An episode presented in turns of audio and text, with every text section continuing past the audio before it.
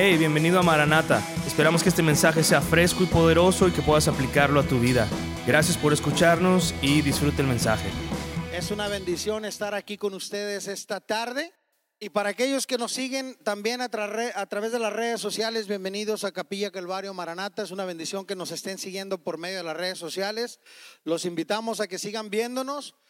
Eh, creemos que va a ser de gran bendición el estudio bíblico tanto aquí en casa como aquellos que están recibiendo a través de las redes sociales. Pues hoy continuamos con nuestra serie en el Antiguo Testamento, la serie en el libro de Josué.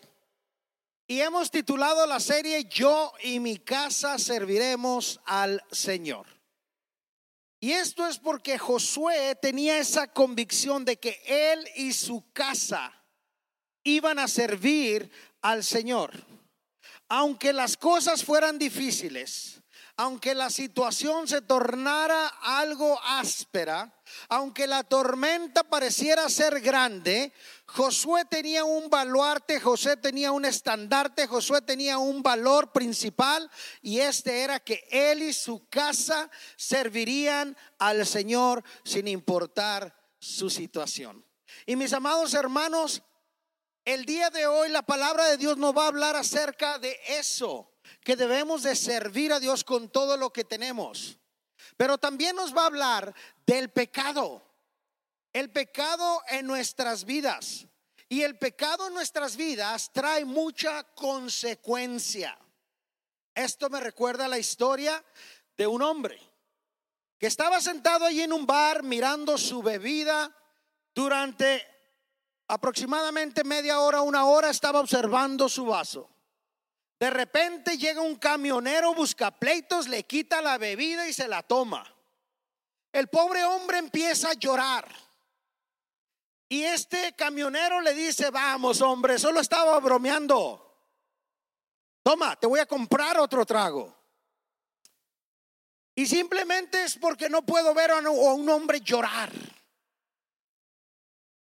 Y le dice este hombre, no, no es eso. Es que hoy es el peor día de mi vida. Primero me quedé dormido y llegué tarde a una reunión importante y mi jefe enojado me corrió. Cuando salí del edificio hacia mi carro descubrí que mi carro se lo habían robado. La policía me dijo que ya no podía hacer nada. Entonces conseguí un taxi para volver a casa. Y después de pagarle al taxista, ya que el taxista se había ido, descubrí que había dejado mi cartera en el taxi. Llegué a mi casa solo para encontrar a mi esposa que estaba con el jardinero. Salí de casa y vine a este bar y cuando estaba pensando en quitarme la vida, apareciste tú y te tomaste mi veneno. Y ya en serio, si estás tomando notas, el título de nuestro sermón esta tarde está aquí en tus pantallas y es las consecuencias del pecado. Las consecuencias del pecado. Y el texto que vamos a estar viendo es Josué capítulo 7. Josué capítulo 7. Y también en este estudio te voy a dar cuatro consecuencias de nuestro pecado y cómo resolverlo cuatro consecuencias de nuestro pecado y cómo resolverlo. Y van a estar mixtas, la consecuencia y la solución. Entonces, no, espere, no esperes ver cuatro consecuencias y cuatro cómo resolverlos. No, van a estar mixtas y te vas a dar cuenta. Así que si tú tienes tu Biblia, por favor, ábrela en Josué capítulo 7.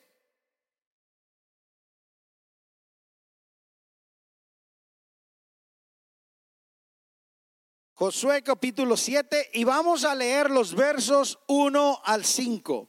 Josué capítulo 7, leemos los versos del 1 al 5. Dice, pero los hijos de Israel cometieron una prevaricación en cuanto al anatema, porque Acán, hijo de Carmi, hijo de Sabdi, hijo de Sera, de la tribu de Judá, tomó del anatema y la ira de Jehová se encendió contra los hijos de Israel. Después José, Josué envió hombres desde Jericó a Ai, que estaba junto a Bet Aben, hacia el oriente de Betel, y les habló diciendo, subid y reconoced la tierra. Y ellos subieron y reconocieron a Ai, Y volvieron, volviendo a Josué, le dijeron, no suba todo el pueblo, sino suba como dos mil o tres mil hombres y tomarán a Ai. No fatigues a todo el pueblo yendo ahí, porque son pocos. Y subieron allá del pueblo como tres mil hombres, los cuales huyeron delante de los de Ai. Y los de Ai mataron de ellos unos treinta y seis hombres y les siguieron desde la puerta de Sebarim y los derrotaron en la bajada, por lo cual el corazón del pueblo desvaneció, desfalleció, perdón, y vino a ser como agua. Oremos. Padre, gracias por tu palabra. Señor, habla nuestro corazón en esta tarde, Dios, para que tú nos indiques qué es lo que tú quieres que nosotros aprendamos, Padre. Que tu Espíritu Santo revele verdad en esta noche, en el nombre de Jesús. Amén. Ahora, recuerda aquí que Dios ya le había entregado en las manos a Jericó. Y esto era una promesa que Dios le había dado a Abraham y a sus descendientes de, de Josué, de que Dios les iba a dar una tierra prometida. Y cuando Dios promete algo, ten la certeza que Dios va a cumplir su palabra. Tarde que temprano va a cumplir su palabra. Entonces, si Dios te da una promesa, no te desesperes porque Él la va a cumplir. Ahora, el pueblo ya había conquistado a los cananitas, pero Dios les había dado instrucciones acerca de todo lo que había en Jericó. Y quiero que veas en este mapa que te vas a dar cuenta qué tan insignificante era Ai. Si lo ves ahí, está arriba de Gilgat, está Jericó, Gilgat y luego ahí está Ai. Pues era un pequeño pueblo que no representaba ningún peligro para el pueblo de Israel. Si habían conquistado una ciudad fortificada con murallas que eran de siete metros y medio de alto por seis metros de ancho, Ay no significaba absolutamente nada para Israel. Ahora, Josué ordenó a la nación en Josué 6:18 que ellos no debían de tomar nada de Jericó, el anatema. Que esas cosas estaban asociadas con la adoración demoníaca a los ídolos y, las prácticas pecaminosas de los cananeos y que no tomaran absolutamente nada.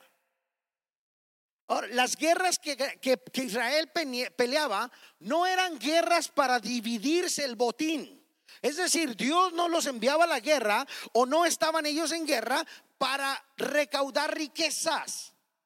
No era como que, ah, aquí hay un botín, hay miles y miles este, de lingotes de oro, ¿qué vamos a hacer? Pues nos los, nos los repartimos. No, ese no era el plan de Dios. El plan de Dios es que Él pudiera mostrar su poder a través de su pueblo Israel. Entonces, no tenían por qué agarrar absolutamente nada. Entonces, en esto que leímos hay un gran problema. El problema es que desobedecieron a Dios. El éxito de Israel dependía de tener un corazón conquistado por Dios. Y este hombre, Acán, hizo que Dios no estuviera con ellos. Este hombre, Acán, tomó posesiones de ahí que no le pertenecían, desobedeció a Dios. Entonces, y de esto podemos aprender varias lecciones para nuestra vida. En esta sección del verso 1 al 5, vemos tres cosas importantes. Número uno, la desobediencia. Número dos, la confianza en sí mismo. Y número tres, que Dios no estaba con ellos. Tres cosas importantes. Y esto nos lleva a la consecuencia número uno de nuestro pecado y cómo resolverlo. Consecuencia, consecuencia número uno, Dios no respalda nuestra desobediencia.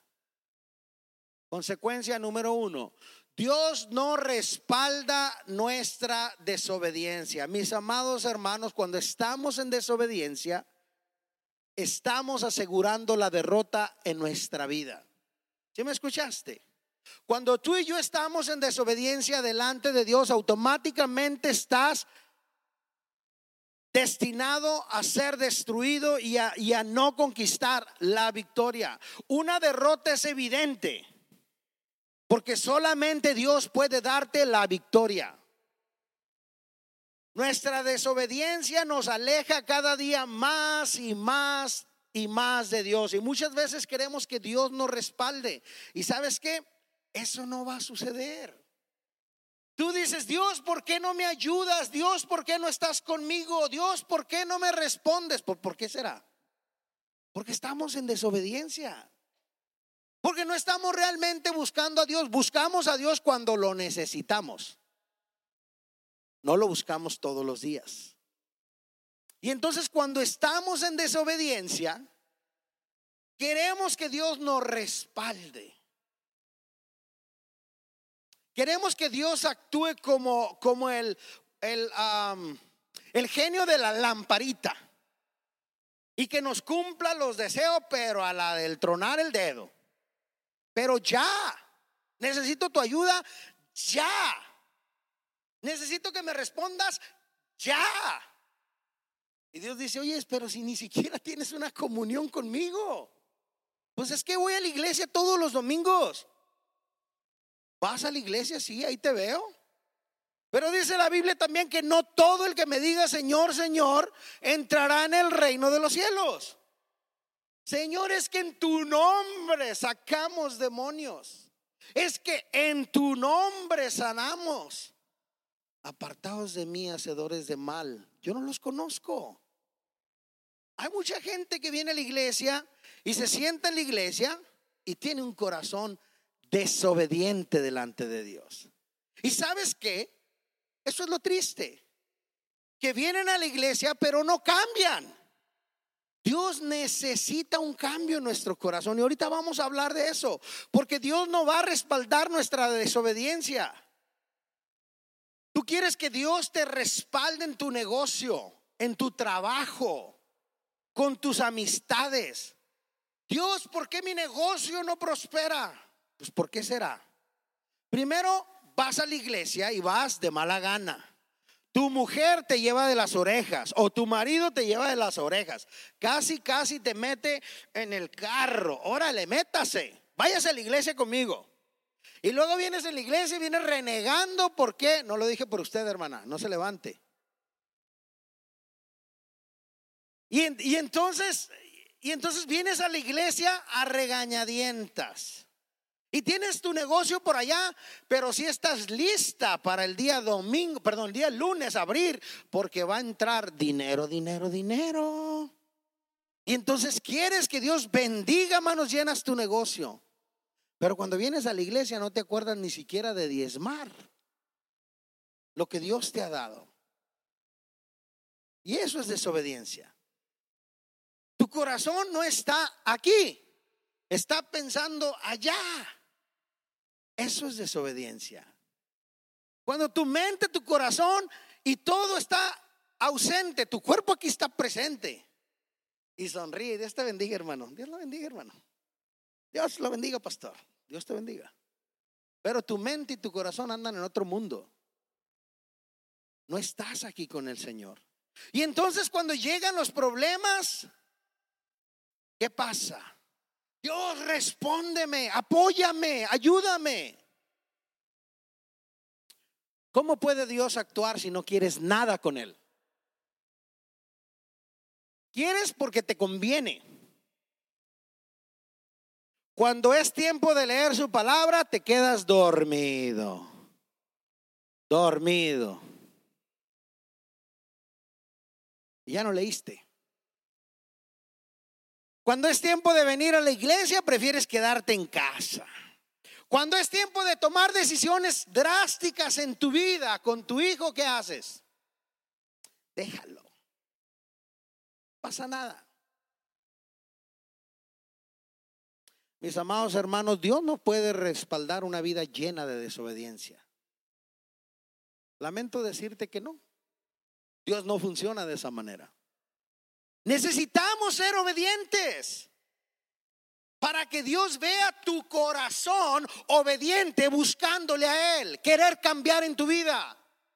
Y entonces cuando tú realmente quieres cambiar, Dios ve el corazón, porque tú puedes engañar a todos. Engañoso es el corazón más que todas las cosas. ¿Quién lo conocerá? Jehová, que conoce y que pesa las intenciones del corazón. Es el único. Mis amados hermanos, Dios no puede respaldar una vida llena de desobediencia. Ese no es el Dios que yo conozco. Ese no es el Dios que yo conozco en la Biblia. Para Dios, luz es luz, tinieblas es tinieblas, pecado es pecado y bendición es bendición.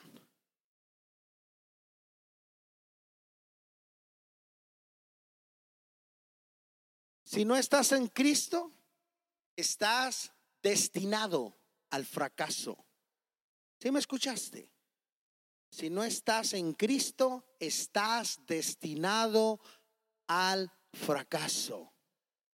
Y esto no es culpa de Cristo, es culpa de nosotros. Porque no queremos obedecerle. Cristo ya hizo su función en la cruz y te ama tanto que lo único que te pide es que vengas a Él, porque Él dijo, yo soy el camino, la verdad y la vida. Nadie viene al Padre si no es a través de mí.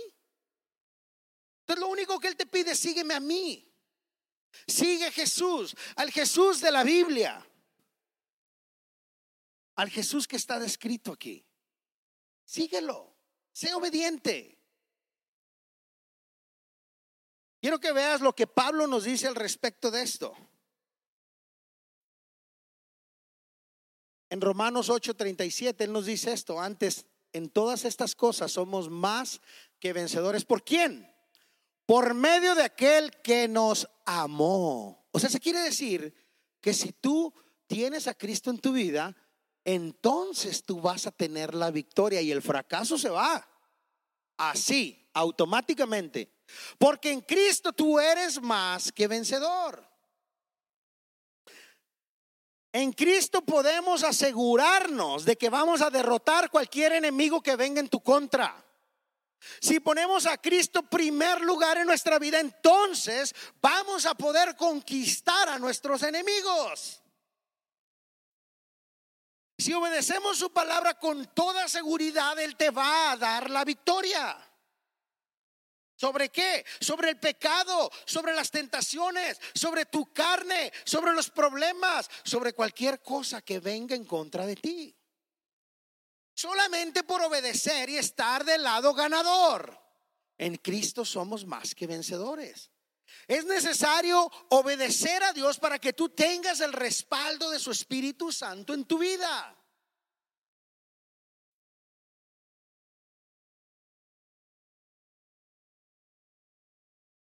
¿Sí me, entendiste, hermano? Es importante. Es importante. Ahora, los versos 6 al 9, José está tratando de encontrar la razón por la cual Dios no estaba con ellos. Y cuestiona las razones. De hecho, Josué hace lo correcto. En los tiempos de crisis recurrió a Dios para respuestas. En los versos 10 y 11, Dios le da la razón principal de por qué no estuvo con ellos y cuál fue el pecado. Entonces, en tu tiempo libre puedes leerlo, pero ahorita vamos a leer los versos 12 y verso 13.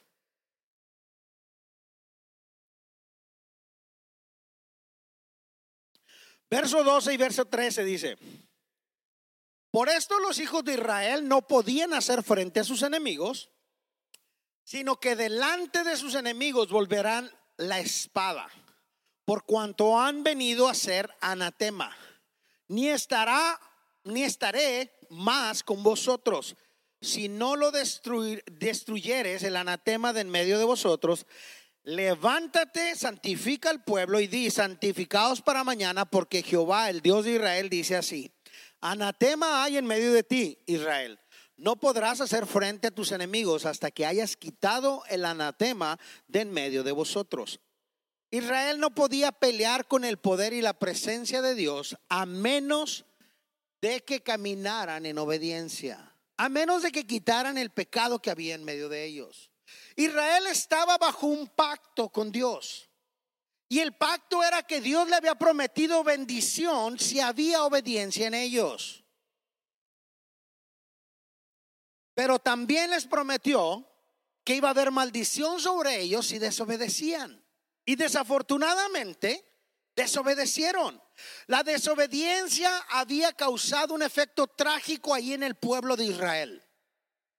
La nación de Israel ahora era vulnerable.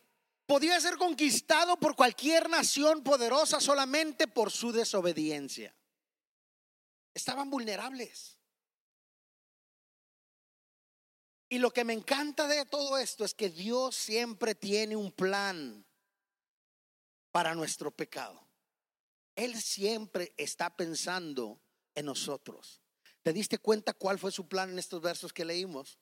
Lee una vez más cuál es su plan en el verso 13. La primera parte del verso 13. Dice el Señor, levántate, santifica al pueblo. Lo que Dios esperaba aquí es que el pueblo se levantara de su pecado y se santificara. Lo que Dios le estaba diciendo aquí al pueblo es, hey, no te quedes ahí en tu miseria. Levántate, santifícate. Ya me desobedeciste, yo ya sé que lo hiciste. Ahora levántate y santifícate. Dios esperaba que se levantaran de su pecado y que no se quedaran ahí. Es decir, que tomaran acción en su pecado y que se santificaran para Él. Y esto nos lleva a la consecuencia número dos de nuestro pecado y cómo resolverlo. Aquí está, cómo resolverlo número dos. Levántate y toma acción, purifícate. Levántate y toma acción, purifícate. Mis amados cristianos, el plan de Dios no es que te quedes ahí en tu pecado, que sufras todas las consecuencias de estar alejado de Dios. Ese no es el plan de Dios. El plan de Dios es que te levantes de tu pecado y que tomes acción. Dios sabe que no somos perfectos y que le vamos a fallar. Él sabe eso. Pero ese no es el problema de Dios. Dios de alguna manera sabe y anticipa que tú eres una persona pecadora y que le vas a fallar. Ese no es el problema. El problema es qué haces cuando caes. Ese es el problema. ¿Te quedas ahí revolcándote en tu miseria? Ahí en el lodo donde, donde caíste.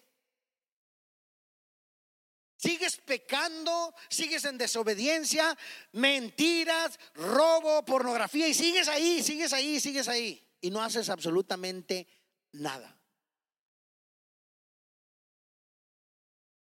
Sigues pecando en infidelidad en tu matrimonio, en infidelidad hacia Dios. Y sigues. Y no pasa nada en tu vida. Ese es el problema. Muchas veces no nos levantamos y no tomamos acción, sino que seguimos ahí revolcándonos en el lodo. Dice por ahí una historia, no sé si es verdad o no es verdad, pero yo creo que sí es verdad. Dicen que si tú agarras un marranito que ha estado en un chiquero, que está acostumbrado al lodo, y tú lo agarras y lo bañas, lo perfumas, le pones un moñito y lo pones bien guapetón,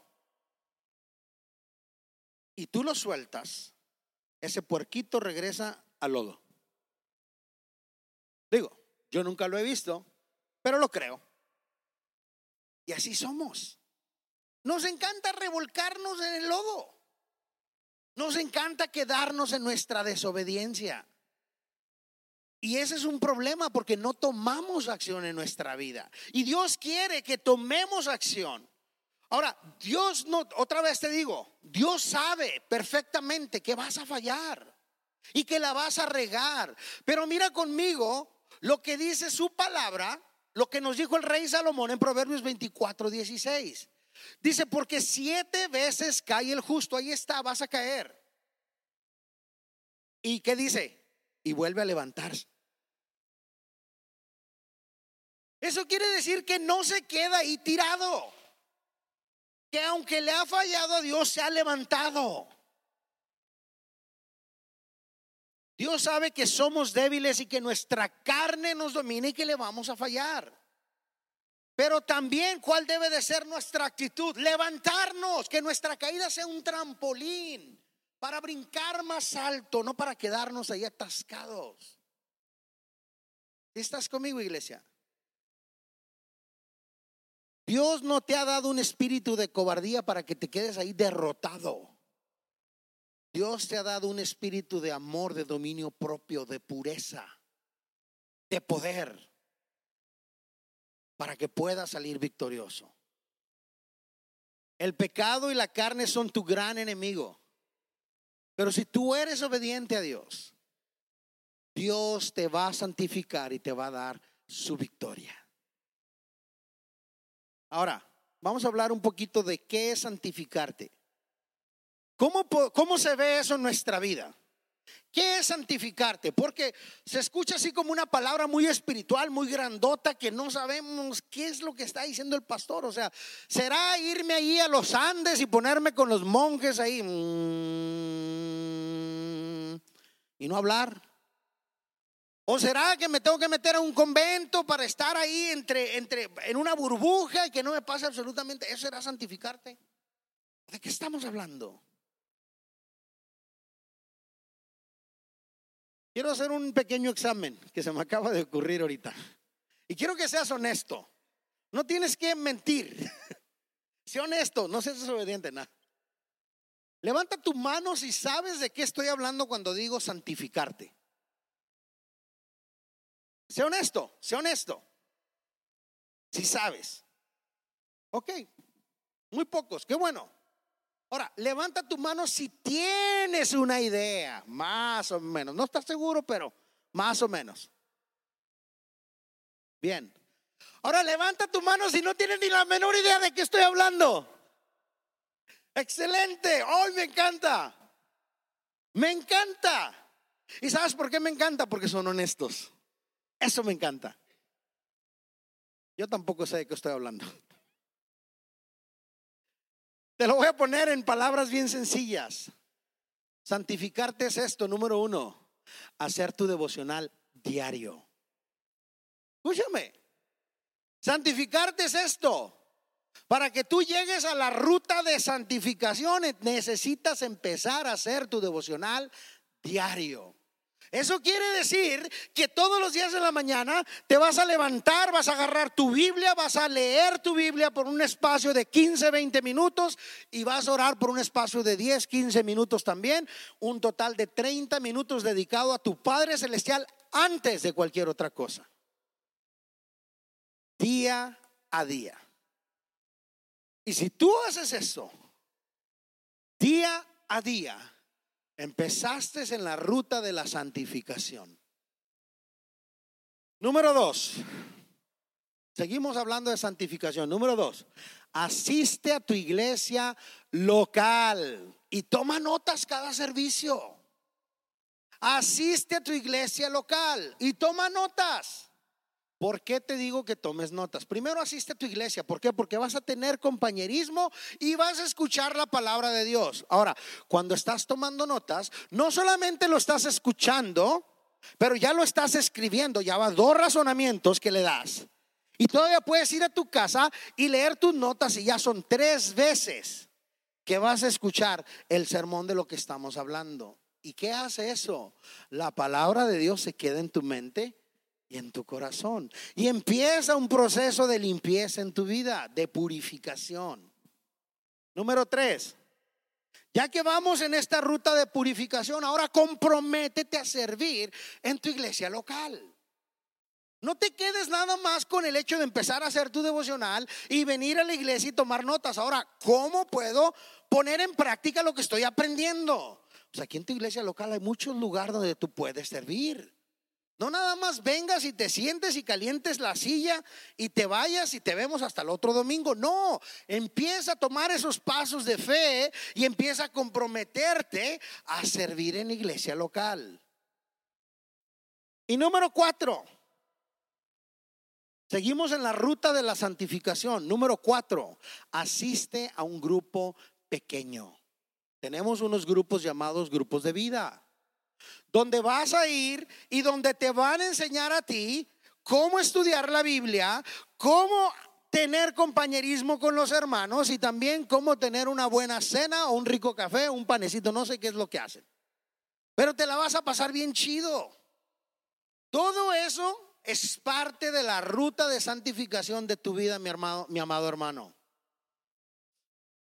Haz un, haz un test, haz un examen con esto y pruébame que estoy equivocado en lo que te estoy diciendo. Hazlo por tres meses. Escúchame bien. Haz las cuatro cosas por tres meses constante y dime, ¿sabe qué, pastor? Usted está loco. Eh, yo hice esto por tres meses y no pasó absolutamente nada en mi vida. Te garantizo al 100% que vas a estar equivocado. 100%. No hay duda. No te estoy diciendo 99%. Si tú lo haces, 100% va a haber fruto en tu vida. Y eso es parte del proceso de santificación en tu vida. Y cómo le encanta a Dios eso.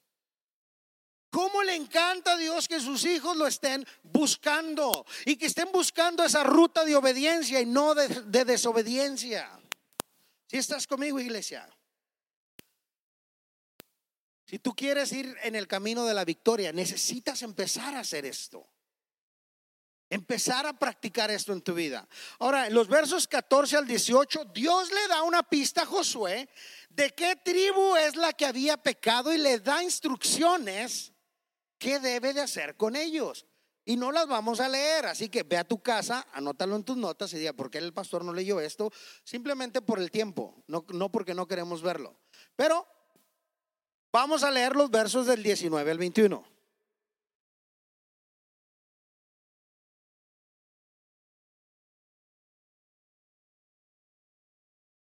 Entonces, aquí ya saben quién es, ¿eh?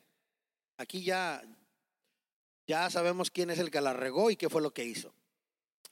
Entonces Josué dijo a Can, hijo mío, ya le está hablando aquí el pecador, da gloria a Jehová el Dios de Israel, y dale alabanza. Declárame ahora lo que has hecho, no me lo encubras.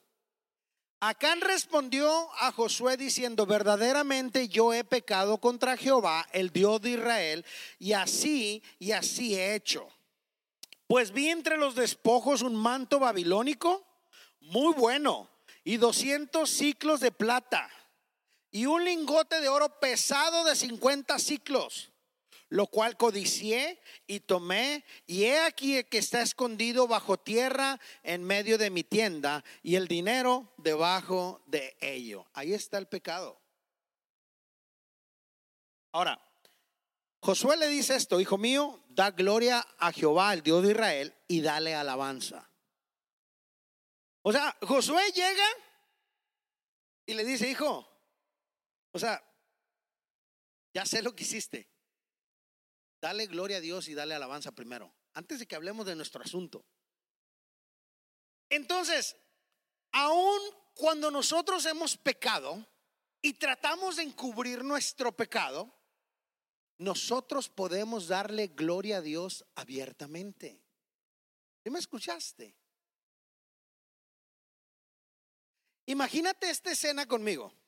Josué le pide que alabe a Dios aun cuando había un pecado visible en su vida. En pocas palabras, Josué le dice, yo sé que la regaste, pero aún en medio de esto alaba a Dios y arrepiéntete.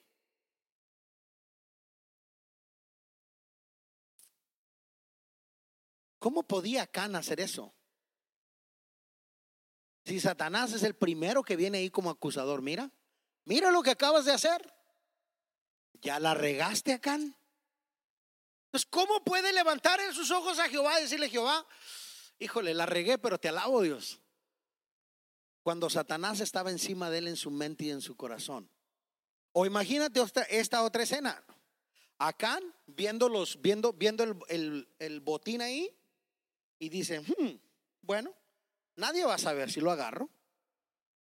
Nadie va a extrañar esas cosas porque ni cuenta se dieron. Piensa cuánto me van a admirar cuando me use esa túnica babilónica. De hecho, no le estoy haciendo daño a nadie. Es más, me la merezco. Y todas esas son engaños de Satanás. Porque Dios les había dado una orden. No tomen nada. Y acá dijo, pues he trabajado mucho.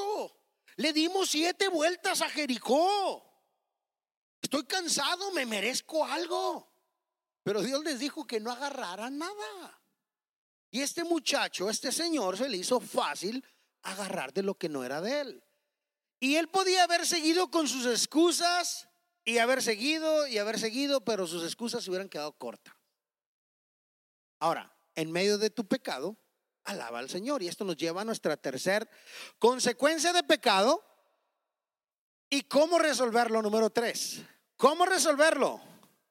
Pues ya pecaste, alaba a Dios, arrepiéntete y confiesa tu pecado. Alaba a Dios, arrepiéntete y confiesa tu pecado.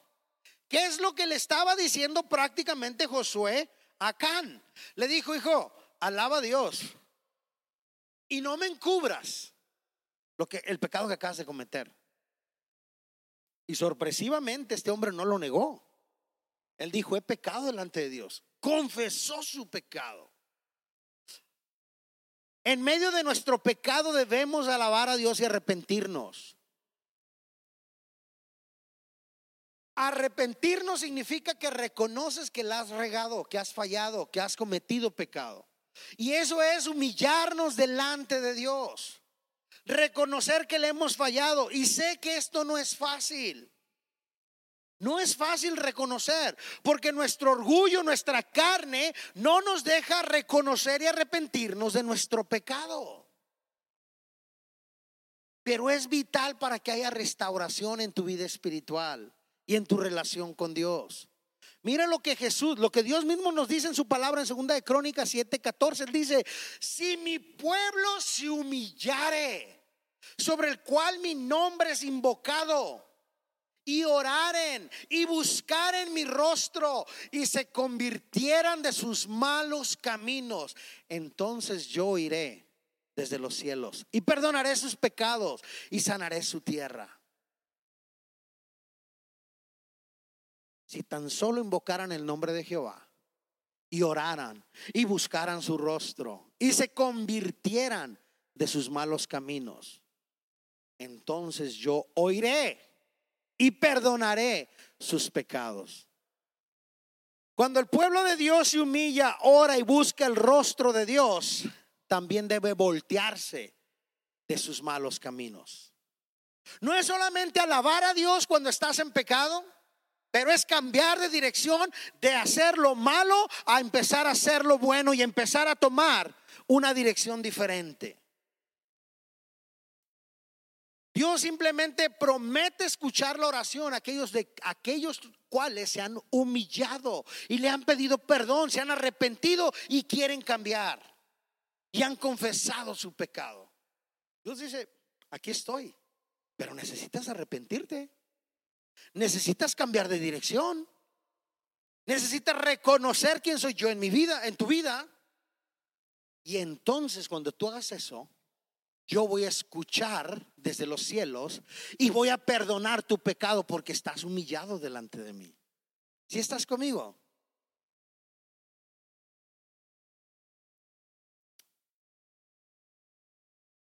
No es solamente el hecho de arrepentirte, escucha lo que te voy a decir. No es solamente el hecho de arrepentirte, pero es confesar tu pecado. Porque tú crees que cuando Josué llegó con Acán y le dijo, a ver, hijo, alaba a Dios porque estás bien tronado, compadre. Ya te descubrimos, pero alaba a Dios. Y no me encubras el pecado. Lo que él estaba diciendo es confiesa lo que hiciste. Y Acán dijo, sí, yo la regué, la verdad, se me hizo fácil. Estaba ahí las cosas y pues yo decidí tomarlas y las enterré en mi casa. O sea, ni siquiera las enterró en el monte, involucró a toda su familia en el pecado. Ahora, ¿cuántas veces haces pecado en tu vida que arrastras a tu familia contigo? ¿Cuántos papás no hemos visto, y me cuento en ellos, cuántos papás no hemos visto que se emborrachan, que le pegan a la mamá? Y te digo, me cuento en ellos porque yo lo viví de chico, que se drogan. No solamente estás pecando y lastimándote tú, estás lastimando a tu esposa, a tus hijos, a la gente que está a tu alrededor, la gente que tú amas. Y Acán hizo exactamente lo mismo. ¿Tú crees que sus hijos y su esposa no sabían que en medio de su casa, donde duermen, abajo ahí habían escarbado un hoyo y habían metido todo y lo le pusieron un tapetito arriba? ¿Tú crees que no sabían? Todos sabían.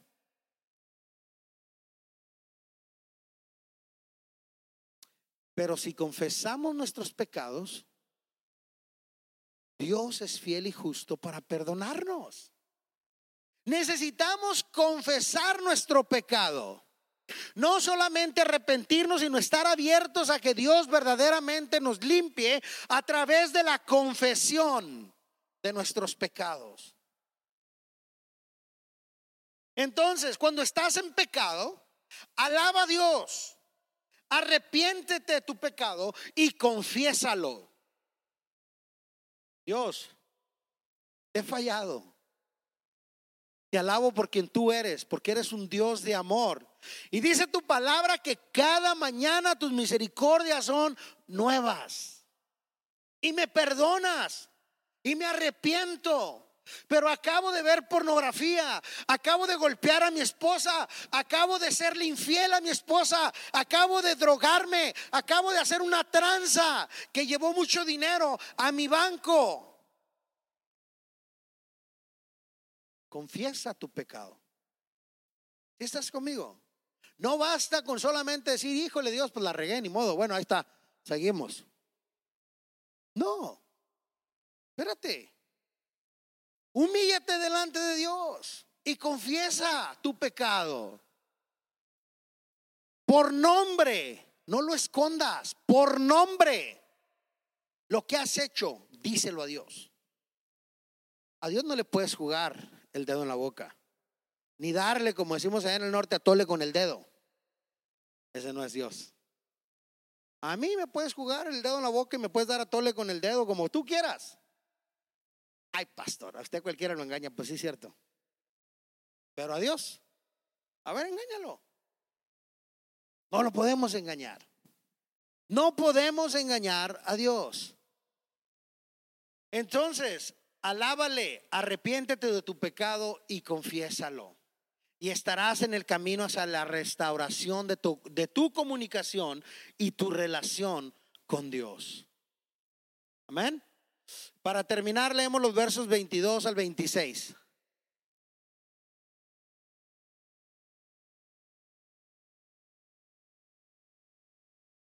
Escucha esta parte, ¿eh? es interesante. Josué entonces envió mensajeros, los cuales fueron corriendo a la tienda. Y no dice que fueron a Oxxo, ¿eh? La tienda era donde vivían. Y aquí que estaba escondido en su tienda el dinero debajo de ello. Tomándolo de en medio de la tienda, lo trajeron a Josué y a todos los hijos de Israel y los pusieron delante de Jehová. Entonces Josué y todo Israel con él tomaron a Can, hijo de Sera, el dinero, el manto, el lingote de oro, sus hijos, sus hijas, sus bueyes, sus asnos, sus ovejas, su tienda y todo cuanto tenía, y lo llevaron todo al valle de Acor. Y le dijo Josué, ¿por qué, no ¿por qué nos has turbado? Túrbete, Jehová, en este día y todos los israelitas los apedrearon y los quemaron después de apedrearlos. Y levantaron sobre él un gran monto de piedras que permanece, montón, perdón, de piedras que permanece hasta hoy. Y Jehová se volvió del ardor de su ira y por esto aquel lugar se llama el Valle de Acor hasta el día de hoy. Los hijos e hijos e hijas de Acán tenían conocimiento específico del pecado. Porque es probable que él pudiera haber, es muy improbable, perdón, que él hubiera enterrado el tesoro y que nadie se hubiera dado cuenta. Pues todo el mundo ahí en la familia sabía cómo estaba la movida, cómo estaba la cosa. Ahora, al mismo tiempo,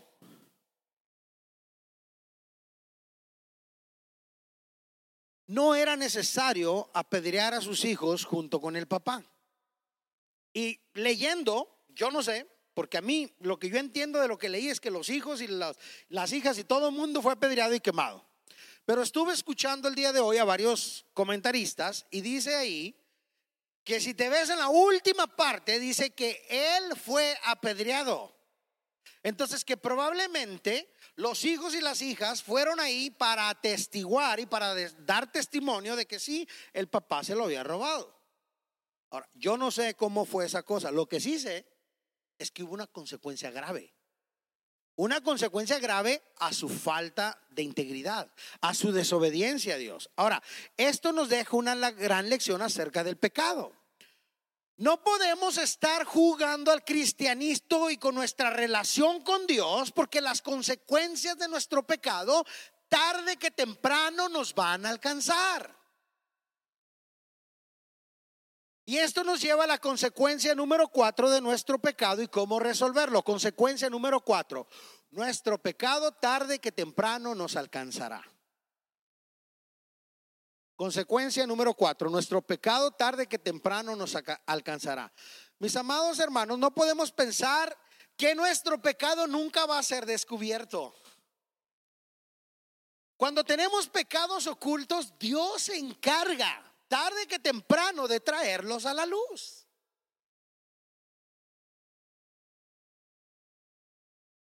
Y claro, es obvio, todo tiene consecuencias. Si tú le estás siendo infiel a tu esposa, tarde que temprano se va a saber. Tarde que temprano se va a saber. Si la mujer le está siendo infiel al marido, tarde que temprano se va a saber. Si el hombre está usando drogas, tarde que temprano se va a saber. Si la mujer está usando drogas, tarde que temprano se va a saber. Si el hombre es un mentiroso o la mujer es un mentiroso, tarde que temprano nos vamos a dar cuenta que es un mentiroso. ¿Y estás conmigo? No podemos ocultar nuestro pecado porque Dios es un Dios de luz. Y todo tarde que temprano lo va a revelar o lo va a traer a la luz. ¿Y qué crees? Va a haber una consecuencia. Para Can fue una consecuencia fatal. Para nosotros tal vez, porque estamos en el periodo de la gracia, tal vez no lleguen y te apedreen. Como querían apedrear a la mujer eh, eh, eh, adúltera y que se la trajeron a Jesús. Oye, Moisés dice que se le encontramos adulterando, pues órale, hay que, hay que tirar la piedra. Ya estamos bajo la gracia. Jesús dijo, el que esté libre de pecado, que tire la primera piedra. Dios decide dar gracia solamente a través de Jesús, no porque la merezcamos. Si tú cometes un pecado de adulterio en tu vida o de lastimar tu cuerpo o cualquier pecado, si no existiera el periodo de gracia, estarías condenado a la muerte en instante. Y mereces la muerte. Porque estás haciendo lo que no le agrada a Dios. Pero gracias a Jesús, que nos amó tanto, que puso su cobertura sobre nosotros, para que su sangre nos respalde. Y cuando tú pecas, Él te dice, como dijo Pablo, aquel que comenzó en nosotros la buena obra la va a perfeccionar hasta el día de Jesucristo. Estás en un proceso, hijo, y entiendo por lo que estás pasando. Y sé que la, que la vas a regar y que vas a estar perfeccionado el día que tú llegues allá conmigo en el cielo. Pero ahorita corre la carrera y échale ganas. Ahorita enfócate en que tu vida agrade a Dios. Enfócate en seguir la ruta de santidad que te acabo de dar, de pureza en tu vida. Y mientras haces eso, entonces Dios extiende de su gracia sobre ti. Dios requiere, hermanos, que nos arrepintamos y confesemos nuestro pecado, porque tarde que temprano se va a saber. Mejor confiésalo. Mira, termino con esto. Juan 1.9, lo que dice. Si confesamos nuestros pecados, Él es fiel y justo para perdonar nuestros pecados y limpiarnos de toda maldad. No lo ocultes. No ocultes tu pecado, confiésalo delante de Dios. Y Dios te va a perdonar. Porque Dios es un Dios de amor. Dios no es un Dios de juicio. Él trae juicio cuando tiene que traer juicio. Pero Él prefiere mil veces darte gracia y amor que juicio. Confiesa tu pecado. Y no te quedes estancado, ni te quedes ahí tirado, revolcándote en el lodo, sino levántate, toma acción en tu vida, arrepiéntete, confiesa tu pecado y Dios te va a perdonar. Amén. Y esta es la buena noticia, hermanos, esta noche acerca de las consecuencias del pecado. Si quieres escuchar más mensajes o conocer más sobre Maranata, visítanos en calvarychapelmaranata.com o en cualquiera de nuestras redes sociales y esperamos que tengas una gran semana.